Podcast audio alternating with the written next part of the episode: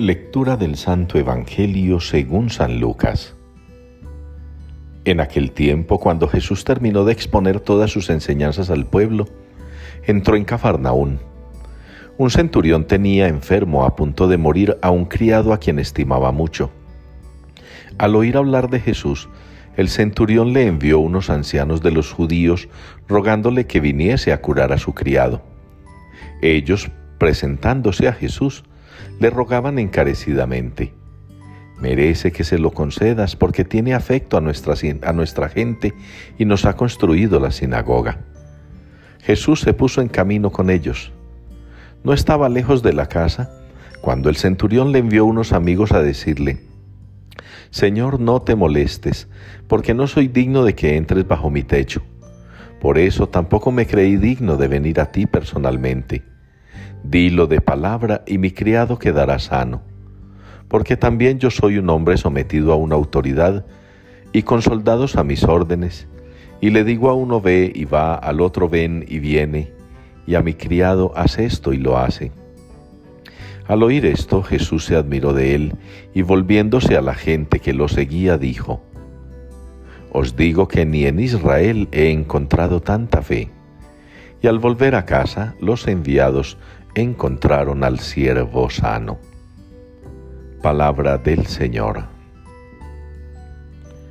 Bendito el Señor que escuchó mi voz suplicante. Es la respuesta con la que nos unimos hoy en la liturgia del Salmo 27. Bendito el Señor que escuchó mi voz suplicante. Una respuesta que nos invita a reflexionar específicamente sobre el tema de la oración y la forma en que nosotros oramos. Lo importante de la oración, quisiera yo decirles hoy, no es las muchas palabras que se usan, los muchos adornos con los que se eh, trastoca, digámoslo así, la oración. A veces la gente en su afán de rezar y de inventar nuevas maneras de orar, hace una parafernalia de la oración que de todo tiene menos de fe. Unos rosarios tan adornados que se demoran horas y horas unas plegarias tan arreboladas que se demoran tanto que mucha gente pierde el deseo de orar y que se convierten en todo, como les dije ahorita, menos en una oración llena de fe.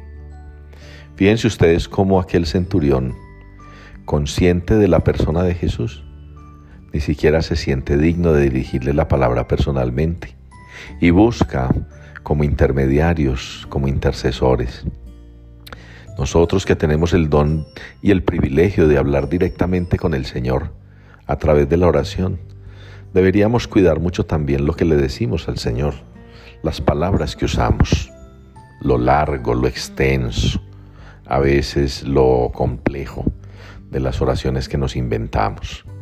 Hablarle al Señor directamente, pero hablarle con una fe profunda, con una fe firme, con una fe incorruptible con una fe acompañada también con obras muy concretas.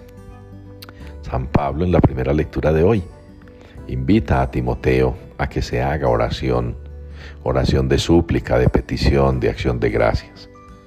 Qué bueno que nosotros también oremos al Señor, oremos fervientemente, oremos constantemente, pero oremos sencillamente, únicamente y ojalá unidos a esa oración por la fe.